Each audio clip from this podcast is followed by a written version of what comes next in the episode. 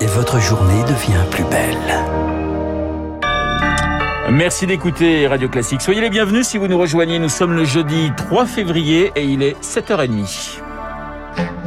La matinale de Radio Classique avec Renaud Blanc. Et à 7h30, le journal nous est présenté par Augustin Lefebvre. Bonjour Augustin. Bonjour Renaud, bonjour à tous. À la une ce matin, journée de mobilisation des étudiants. Ils dénoncent la précarité liée à la pandémie et les dispositifs de sélection dans les cursus. Radio Classique a choisi de s'arrêter ce matin sur la sélection dans les études de médecine. Depuis la rentrée 2020, fini la PACES, la première année commune des études de santé. Place au PASS, le parcours d'accès spécifique santé.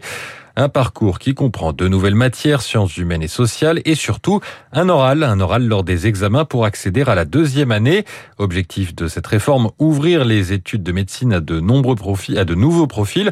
En réalité, alors que la France a besoin de médecins, elle complexifie le parcours des futurs docteurs. Anna Huot. Bien classé à l'issue des épreuves écrites, Antoine se voyait déjà en deuxième année de médecine, mais l'oral lui a coûté cher. C'était 20 minutes, avec des questions sorties de nulle part. Je vous donne des exemples de sujets il y a eu la barrière de corail et il s'avère que j'ai perdu 400 places en 20 minutes. Résultat, il est recalé malgré son 15 sur 20 car l'oral compte pour 72% de la note. C'est du dégoût, euh, une once de désespoir quand même parce que franchement, on fait 8 mois de travail, on s'en sort très bien pour une année très dure et on est euh, écarté en 20 minutes, c'est illogique. Et avec la réforme, impossible de redoubler. Les étudiants sont réorientés vers des filières parfois sans rapport avec les sciences comme la philosophie ou l'économie, une aberration pour Pablo Ortega de Ballon, professeur en chirurgie à la faculté de médecine de Dijon, en charge de mettre en place la réforme. Dans ces cas-là, les étudiants, ce qu'ils font, c'est repartir à zéro. Et dès lors qu'ils repartent à zéro dans une première année de autre chose, alors ils ne peuvent pas candidater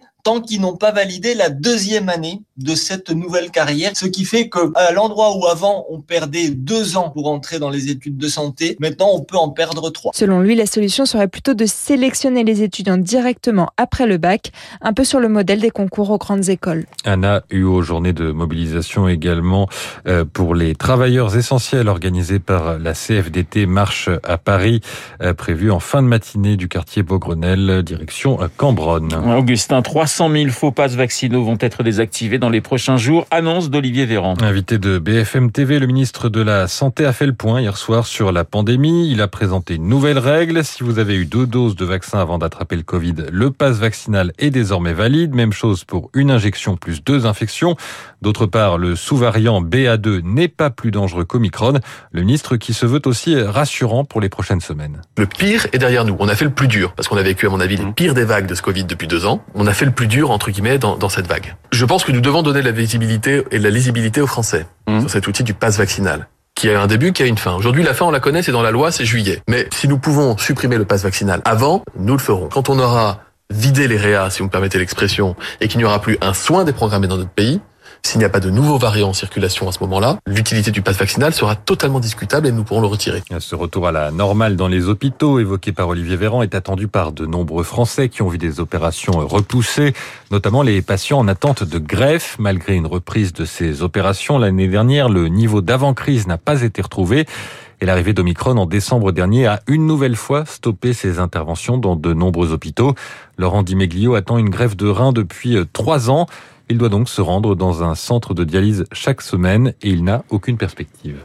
Les lits de réanimation sont très très occupés, le nombre de greffes est, soit très ralenti, soit même dans certains hôpitaux arrêté. Pour des, gens comme moi, la, dialyse est une situation qui est difficile. Pendant ce temps-là, on est un peu sous, cloche, on n'a pas une vraie vie. Risquer d'attraper le virus serait très dangereux, lié au, au, taux de mortalité très important des personnes qui ont attrapé ce, virus, comme on a très peu d'anticorps, euh, on fait partie des personnes vulnérables et immunodéprimées. Depuis quelques semaines, depuis en gros début décembre, euh, je suis pas du tout sorti, sauf effectivement pour aller euh, les séances de, de dialyse.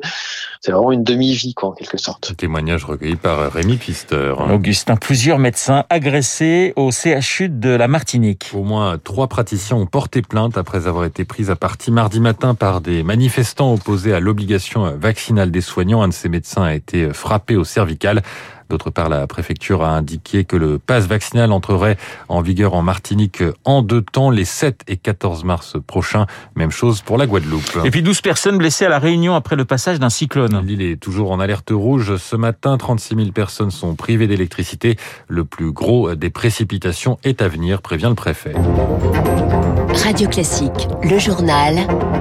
Augustin Lefebvre. Il est 7h35 sur Radio Classique. C'est une première dans une campagne présidentielle. Les candidats étaient invités hier par le syndicat de police Alliance pour présenter eh bien, leur programme sur la sécurité. Ont répondu présent Valérie Pécresse pour les Républicains, Gérald Darmanin pour le gouvernement et le président sortant Emmanuel Macron, Éric Zemmour et Marine Le Pen pour l'extrême droite. Aucun représentant de gauche. Ils ont tous décliné, sauf Jean-Luc Mélenchon. Lui n'a pas été convié, accusé de propager la haine anti-policier. Trois quarts d'heure de discours par personne, beaucoup de promesses et chacun estime être le mieux placé pour les mettre en place. Pour le prouver, Valérie Pécresse a vanté son bilan à la tête de la région Île-de-France. J'ai rénové vos commissariats, j'ai équipé les policiers, j'ai équipé les policiers, je les ai protégés, je leur ai donné la gratuité dans les transports pour qu'ils puissent circuler, je leur ai donné les masques quand personne ne voulait leur en donner. Moi, je ne fais pas que dire, moi je fais, je prouve. Et j'ai donné des preuves d'amour et je continuerai à en donner. Chacun a mis en avant sa fermeté, son autorité et chacun a proposé ses mesures pour améliorer la réponse pénale, principale cible des critiques du syndicat Alliance, Marine Le Pen. Il y a un fossé entre la peine encourue et la peine prononcée et un fossé entre la peine prononcée et la peine qui est exécutée.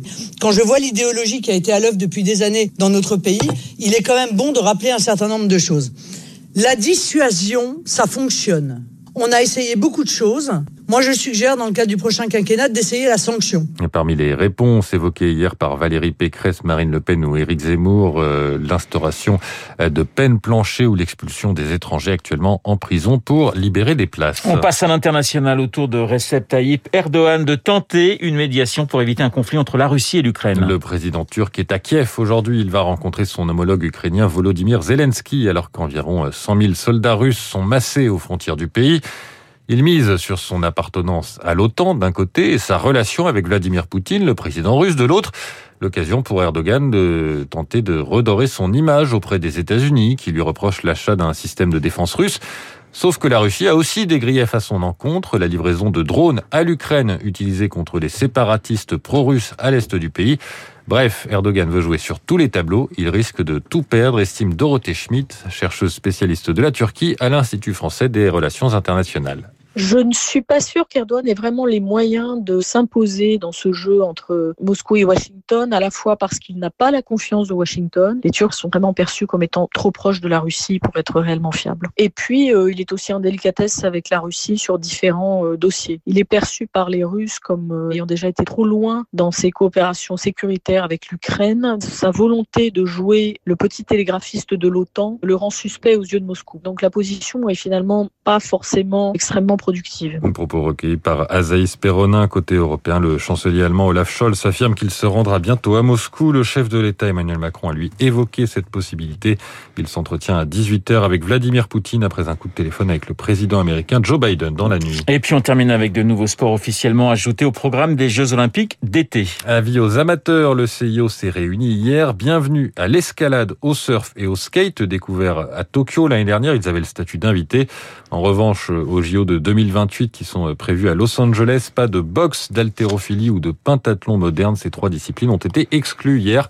Elles pourront peut-être réintégrer le programme si leurs fédérations font des réformes. Merci Augustin. Dans un instant, les spécialistes René Girard et François Geffrier, l'apprentissage, mais aussi Boris Johnson, le Premier ministre de Sa Gracieuse Majesté. Pas franchement ce matin la tasse de thé, ou plutôt the cup of tea de Renault. Les spécialistes dans...